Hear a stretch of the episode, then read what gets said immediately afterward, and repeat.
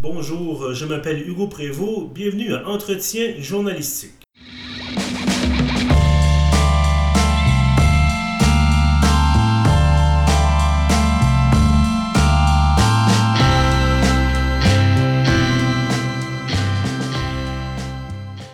Bienvenue donc à ce septième épisode de notre série d'entrevues avec des personnalités marquantes du journalisme d'ici et d'ailleurs.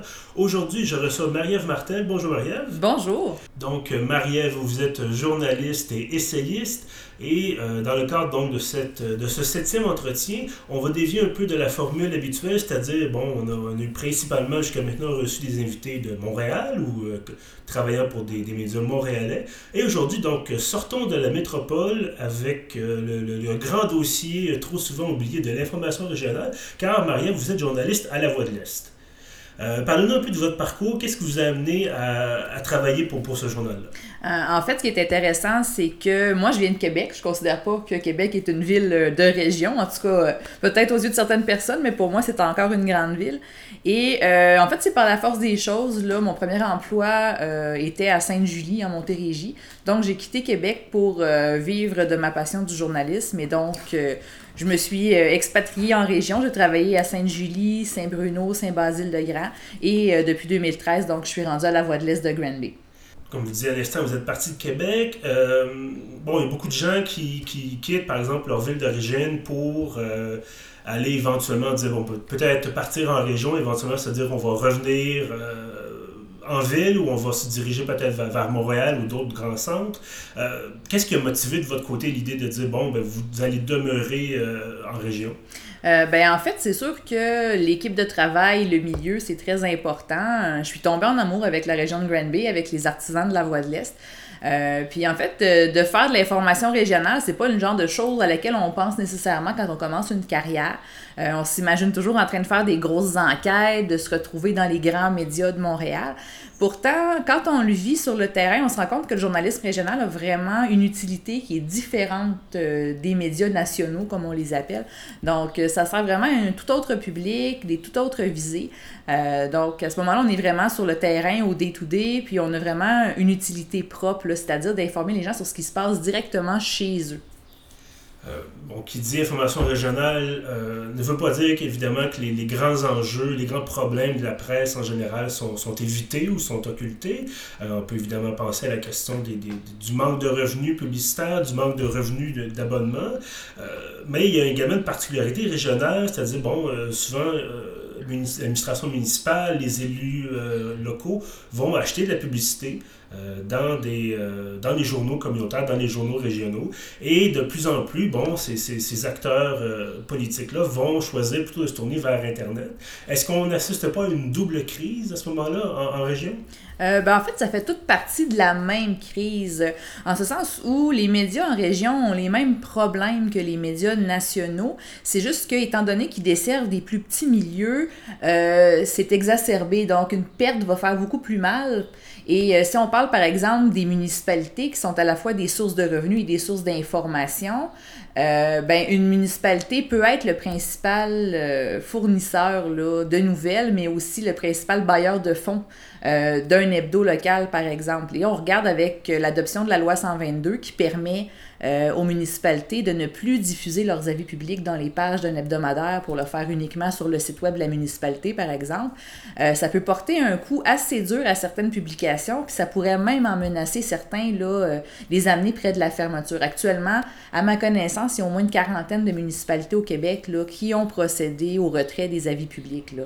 Dans certains cas, on parle de budget de 20 à 30 000 en moyenne, ce qui représente à peu près moins de 1% euh, du budget euh, municipal, alors que pour euh, le journal, ça peut représenter une part beaucoup plus significative là, des revenus qu'il faut combler ou, ou, dont on doit se passer, puis là, ça peut se résulter là, en perte d'emploi. Bon, en même temps, qui dit information régionale, dit peut-être euh, des publics qui se tournent moins, ont moins les réflexes de se tourner vers Internet, peut-être pour s'informer. Euh, est-ce que c'est encore une tendance qui est perceptible ou vraiment il y a également un virage numérique chez ces publics-là? Ah, ben ça, c'est comme dans n'importe quoi. Hein. Les hebdomadaires, là, il y a quelques années, il n'y avait pas, pas vraiment de site Internet où euh, il y avait seulement ce qu'on appelle un page flip, donc la version numérisée du journal papier qu'on peut consulter. Maintenant, c'est que les, hebdomadaires, même s'ils ont une publication papier une fois par semaine, euh, à la Voix de l'Est, nous, bon, on est un quotidien, donc c'est tous les jours, il faut quand même alimenter le site web en continu sans euh, oublier la présence des médias sociaux. Les médias sociaux, donc, sur lesquels euh, les articles, les reportages des journaux régionaux sont diffusés et pour lesquels, évidemment, euh, il n'y a pas de revenus là, qui, qui, reviennent parce que Facebook, comme avec les médias nationaux, euh, capte les revenus publicitaires qui autrefois allaient dans les pages là, euh, des journaux. Et puis, euh, donc c'est ça, Facebook n'investit pas non plus pour financer l'information régionale, donc il y a un déficit aussi à ce niveau-là. Donc maintenant, si vous permettez, on va euh, légèrement changer de sujet. Euh, bon, actualité régionale, euh, c'est pas parce qu'on est en région que la façon de travailler va, vraiment différer de l'information nationale. Euh, Parlez-moi un peu de votre horaire, s'il peut y avoir un horaire type un peu de, pour vos journées de travail. Euh, ben, en fait, l'horaire va vraiment dépendre de ce que chaque journaliste va couvrir. Euh, pour ma part, à la Voix de l'Est, je suis responsable de la couverture municipale de six municipalités plus une MRC, une municipalité régionale de comté. Donc, euh, c'est sûr que bon, il y a des séances de conseil qui sont en même temps. Donc, moi, je me je me rends à quatre de ces six séances de conseil régulières-là. J'essaie de couvrir aussi euh, les réunions de la MRC. Euh, je peux aussi couvrir l'actualité des autres villes. Euh, en fait, chez nous, on est vraiment assigné par géographie. Donc, on a des villes dont on s'occupe. Évidemment, les arts, les sports, la santé, ce sont des chances gardées, la justice les faits divers. Mais on, est des équipes tellement réduites qu'on doit, en fait, faire un peu tout là, pour se remplacer, pour s'aider. donc, c'est la beauté de la chose en même temps, c'est qu'il n'y a pas de routine. On fait, on, arrive le matin, puis on ne sait pas toujours sur quoi on va travailler. Puis des fois, les choses sur lesquelles on travaille, euh, ça fonctionne pas. Il y a quelque chose d'autre qui arrive. Même des journées plus tranquilles, il peut arriver un événement, puis finalement, ben, tout est bouleversé. Fait que on peut pas vraiment dire qu'il y a un horaire type. Donc, bon, il faut être spécialisé en tout, donc. Tout à fait, parce que petite équipe et aussi la proximité, euh, on peut être amené à parler à une même personne pour différentes, euh, différentes raisons. Euh, ça, c'est une des différences aussi qu'il y a en région par rapport peut-être euh, à la grande ville de Montréal dans la couverture médiatique, c'est les liens qui existent entre les sources d'information et les journalistes. Euh, c'est sûr qu'à Montréal, bon, il y a beaucoup, beaucoup plus de population, beaucoup plus de sources d'informations potentielles. Donc, les liens sont peut-être un peu plus impersonnels. C'est sûr qu'à force de travailler avec les mêmes sources, on tisse des liens. Mais en région, on peut avoir affaire euh, à la même personne pour plusieurs raisons. Euh, je pense, par exemple, j'ai un collègue en Montérégie qui, euh, lui, en fait, euh, il était attitré à la couverture des arts et spectacles dans la municipalité où il y avait son média. Et euh, un des importants promoteurs de spectacles dans cette municipalité-là était le frère de son épouse. Et puis, on pensait que ça aurait pu se régler quand le journaliste en question a finalement obtenu la couverture des sports, mais le beau-frère en question, en fait, était aussi propriétaire d'une équipe de hockey. Donc, euh, c'est des choses comme ça qu'on on a à faire tout le temps. Un autre exemple, euh, nous, à, à Granby, en fait, on a le président de la commission scolaire qui est aussi le maire d'une municipalité, qui est aussi entrepreneur. Euh, à titre de contractuel pour aider d'autres municipalités à obtenir des contrats. Puis il a déjà été aussi sur le CA donc de l'hôpital. Donc on a affaire à lui assez régulièrement pour différentes raisons. Est-ce qu'il n'y a pas un risque à ce moment-là que si, bon, si jamais le courant ne passe pas entre le journaliste et sa source, euh, qui, comme vous le disiez à l'instant, peut être la, une, même personne donc pour plusieurs dossiers, euh, est-ce qu'il est peut-être pas plus risqué que les choses s'enveniment à ce moment-là qu'on perde euh, ce, lien de confiance-là qui, qui, qui, qui, peut avoir pris, peut avoir pris du temps à bâtir finalement? Ben ça, c'est comme dans n'importe quel média. Je pense que le facteur géographique n'a pas d'influence euh, sur ça. Une source, en fait, ça se travaille. C'est une relation qui se bâtit. Euh, dans certains cas, c'est l'histoire d'une entrevue. Dans d'autres cas, c'est des, des, contacts réguliers. Il y a même des, des amitiés quasiment qui se développent. C'est sûr qu'il faut rester professionnel, éviter mm -hmm. les conflits d'intérêts, mais à long terme, à force de travailler ces relations-là, euh, c'est avantageux pour tout le monde. Là. Donc, c'est sûr qu'il faut aussi qu'on explique à ces sources-là euh, de quelle manière on travaille, dans quel contexte on le fait, et puis c'est quoi les règles. Les règles doivent toujours être établies de façon très claire là, pour que tout le monde comprenne un peu euh, qui fait quoi et puis à quoi qu'on s'en tient. Si à ce moment-là, la personne refuse de nous parler, c'est comme n'importe où ailleurs, ça fait partie du métier. Mm-hmm. Je le disais au début d'entrevue, vous êtes également essayiste. En fait, l'essai qui doit sortir euh, à l'automne, euh, appelé Extinction de voix, donc sur les difficultés bon, de, du journalisme régional, de la presse en région. Parlez-nous un peu de ce qui vous a amené à, à vouloir écrire cet essai. Euh, ben en fait, c'est une histoire qui date de quelques années. Extinction de voix, ça avait toujours resté un peu euh, en arrière de ma tête. Moi, en fait, en 2013, j'ai été expulsée d'une assemblée publique dans un conseil municipal. Euh, et je me suis impliquée au fil des années avec la FPJQ à titre d'administratrice région. Donc, les gens me contactent là, régulièrement quand ils sont victimes d'entraves à leur travail de journaliste, donc des entraves à la liberté de presse. Euh, donc, les histoires, on les voit. On voit aussi les compressions budgétaires, les fermetures de journaux. Euh, c'est assez alarmant la quantité de, journaux qui ferment. Je crois que c'est la firme MCE Conseil euh, qui évaluait à, peu près 50% des emplois de journalistes des salles de rédaction qui ont disparu au cours des dix dernières années, si c'est pas moins, notamment en raison de l'exode des revenus publicitaires vers Facebook, Google et compagnie. Et en fait, euh, ce qui m'a vraiment motivé à commencer la rédaction de mon essai, c'est en 2016 au congrès de la FPJQ. Euh, j'assistais à un atelier qui parlait euh, du spin. Donc, évidemment, comme journaliste, on doit toujours faire face au spin de certaines organisations. Et il y a un journaliste qui s'appelle Jeffrey Sanson qui est venu poser une question. Jeffrey, à l'époque, était journaliste à la station CIO, donc sur la côte de Beaupré dans la région de Québec. Et lui affirmait que s'il dérogeait du communiqué de presse, la députée en place, pour ne pas la nommer Caroline Simard, du Parti libéral, euh, en fait, elle lui disait qu'il n'y aurait plus d'entrevue. Elle coupait son accès s'il sortait de la cassette. Et ce qui est arrivé, c'est que des gens qui assistaient à ce panel-là qui euh, ont live tweeté la question de Jeffrey en identifiant euh, la députée en question. Et ce qu'elle a fait, c'est qu'elle a appelé son patron, et tout de suite après lui avoir parlé, elle a tweeté en disant que la station allait réagir et que le patron niait les propos de son employé. Après le panel, en fait, j'échangeais avec Geoffrey parce que j'étais interpellée là, euh, par ses propos. Je suis allée le voir pour lui dire à l'FPJ, on est là pour t'aider. Euh, bref, euh, son patron l'a appelé et il l'a pratiquement congédié devant moi et j'ai entendu l'appel. Donc, je me suis, je me suis rendu compte à ce moment-là que des histoires comme Jeffrey, il y en a plusieurs. Il y en a beaucoup dans toutes les régions du Québec. En fait, chaque région a son Jeffrey probablement.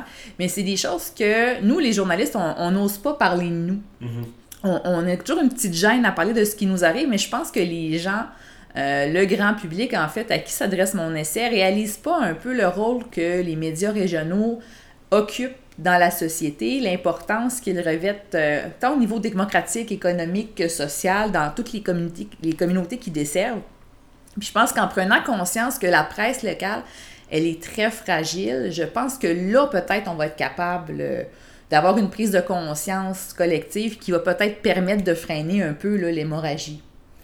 Parlant d'hémorragie, bon, les circonstances sont un peu malheureuses, évidemment, mais il y a eu très récemment, quelques jours à peine, une annonce concernant d'importantes mises à pied au Journal Le Soleil. Euh, Journal Le Soleil qui appartenait euh, auparavant à Jessica, qui a maintenant été vendu à Groupe Capital Média. Groupe Capital Média qui avait bénéficié d'un prêt du gouvernement Couillard pour effectuer son virage numérique, pour se, se, mieux se résister, si on veut, justement à cette, cette crise des médias. Bon, indirectement, il s'agit de vos patrons. Peut-être qu'il y aura un certain devoir de réserve qu'il faut conserver. Euh, mais en tant que, bon, administratrice de la FPJQ, en tant que, membre participante euh, de la FPJQ, votre réaction à, cette annonce-là, ça, ça, a été, ça, a été, quoi sur le coup? Ben, en fait, je vais parler à titre d'employé de groupe Capital Média mm-hmm. parce que la FPJQ euh, sur certaines questions qui touchent l'économie, là, on ne se mêle pas vraiment des décisions d'affaires euh, des entreprises de presse.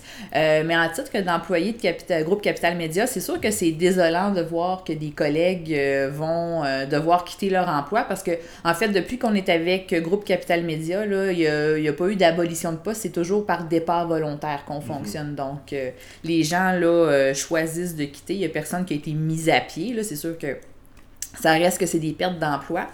Euh, c'est désolant, c'est sûr. Et puis en même temps, je, je sais, pour avoir été donc sur mon exécutif syndical, que c'est une décision qui n'a pas dû être facile à prendre.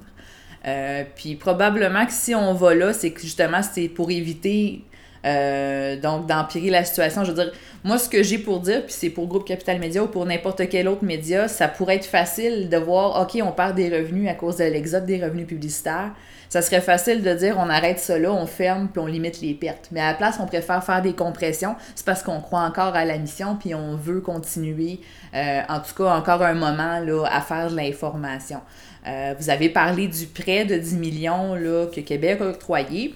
Euh, je suis pas dans, le secret des dieux, mais je sais que ce, prêt-là sert à financer des projets. Donc, c'est deux choses totalement mhm. différentes. D'accord, donc ça ne s'applique pas dans ce cas-là directement au maintien dans le passé pour justement d'autres dossiers. Euh, bon, vous disiez, on essaie de garder le, un peu le navire à flot pour éviter que de, simplement s'aborder puis de dire, bon, l'aventure s'arrête ici, euh, merci, bonsoir.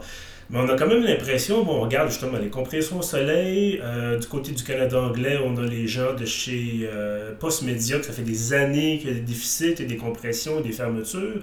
On a eu des pertes euh, à la presse. le devoir, ça va mal. Radio-Canada tient bon parce que c'est du financement fédéral, mais bon, suffit que le gouvernement change et bon, que les priorités budgétaires soient revues et il y aura sans doute des compressions on a l'impression bon, que, peu importe que ce soit régional ou national, euh, il semble pas y avoir de, porte de sortie.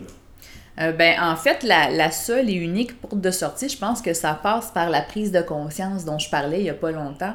Euh, le fait que les gens euh, ont accès gratuitement sur Internet à toutes les nouvelles, euh, à tous les médias, ça enlève un peu la notion que cette information-là a un coût à produire. Les gens, les gens oublient que quelque part, si eux ne paient plus pour s'informer, il y a quelqu'un à quelque part qui paie pour créer la nouvelle quand même. Puis quand les annonceurs sont plus au rendez-vous parce qu'ils préfèrent annoncer sur Facebook, ben là, en fait, c'est qu'on se retrouve avec un déficit d'argent pour financer la création d'informations. Donc, c'est pour ça qu'il y a des compressions dans tous les médias en fait. Puis je, reviens un peu avec les annonceurs. On a beaucoup, beaucoup en région des petits commerces, des petites entreprises, euh, donc euh, qui euh, autrefois s'annonçaient dans le journal et qui maintenant annoncent sur Facebook et qui en même temps ont un discours acheté local. Mm-hmm. Mais moi, en fait, ces gens-là, j'ai envie de leur dire, un média, un journal communautaire, c'est une entreprise locale qui embauche des gens du coin, qui sert les gens du coin. Donc, c'est, il y a une hypocrisie dans ce discours-là que je pense que si on en prend conscience, si les gens euh, tiennent à, une information de qualité, ils vont devoir comprendre que, ça, doit être financé par quelqu'un, ça. Et c'est pas Facebook, c'est pas Google, c'est pas Amazon qui investit en ce moment dans l'information. Ça m'amène à vous poser la question, bon, en attendant que les mœurs changent, parce que ça ne changera pas du jour au lendemain, même si on, lance par exemple une grande campagne de d'éducation populaire, si on peut l'appeler comme ça. Euh, ça va certainement prendre plusieurs années avant que, que, que le, vent tourne, si on peut, on, peut dire. Euh, est-ce qu'il faut que, que, Québec ou Ottawa euh, viennent au secours des médias? Ben en fait, c'est sûr que la question divise les journalistes. Il y en a pour qui c'est impensable de sacrifier ne serait-ce qu'une once d'indépendance pour obtenir un financement public. Je pense que c'est possible de maintenir une indépendance en ayant un coup de main euh, de la part d'un gouvernement ou des deux. En fait, il y a des mesures qui existent déjà, notamment sur euh, les politiques culturelles. On parle de crédit d'impôt, euh, donc sur la masse salariale. Il y, a des, il y, a des, options qui existent déjà. Ça pourrait être un fonds pour les médias qui est indépendant et donc qui administrait des sommes euh, indépendamment là aussi euh, de la ligne éditoriale. on a vu avec euh, le débat là, sur la presse qui veut devenir un ONBL. Mm-hmm. donc les parlementaires, certains s'inquiétaient du fait que la presse est un média fédéraliste et qu'elle pourrait le demeurer même si ses propriétaires ne seraient plus ses propriétaires. en fait, l'indépendance des médias, ça c'est clair, on ne doit pas y toucher. Je suis d'accord avec, avec ces gens-là qui, qui prônent ça. Euh, ben, pour ma part, je pense que là, l'heure est, assez grave et il faut qu'on accepte de se pincer le nez et d'accepter une forme d'aide. Alors, surtout que cette forme d'aide-là, elle peut être octroyée sans, en préservant l'indépendance des médias finalement. Qu'on peut prendre peut-être l'exemple français où le gouvernement fournit plusieurs millions de dollars par année à diverses publications? Et je crois bien quand même que l'indépendance journalistique française euh, demeure tout à fait présente. Il, y a, un certain moyen de, de, trouver une formule qui fonctionnerait. Ah ben tout à fait. Puis en... Moi, ce que j'ai envie de dire aussi, c'est que, en fait, l'information, c'est un bien public. Hein? Ça, c'est sorti à plusieurs reprises et euh, c'est ça, c'est que si personne paie pour l'information d'une façon directe ou indirecte, euh, je veux dire, c'est pas Facebook qui va aller euh, regarder les dépenses publiques de l'arrondissement la, puis qui va en faire le compte. C'est les scandales qui sortent. Je veux dire, là, on a eu Tony Accurso qui a été condamné à 4 ans de prison très récemment. Mais en fait, tout ça, ça a commencé par un reportage d'un journaliste. Mhm. Donc, à quelque part, c'est ces choses-là. Ben, Facebook les fera pas. Donc, il faut que quelqu'un le fasse. Puis malheureusement, ben, il faut quand même qu'on réussisse à financer une information de qualité. Marie-Ève Martel, journaliste à La Voix de l'Est, essayiste, merci d'avoir été avec nous. C'est un plaisir. Et à tous ceux qui nous écoutent, merci également d'avoir été là et à la prochaine.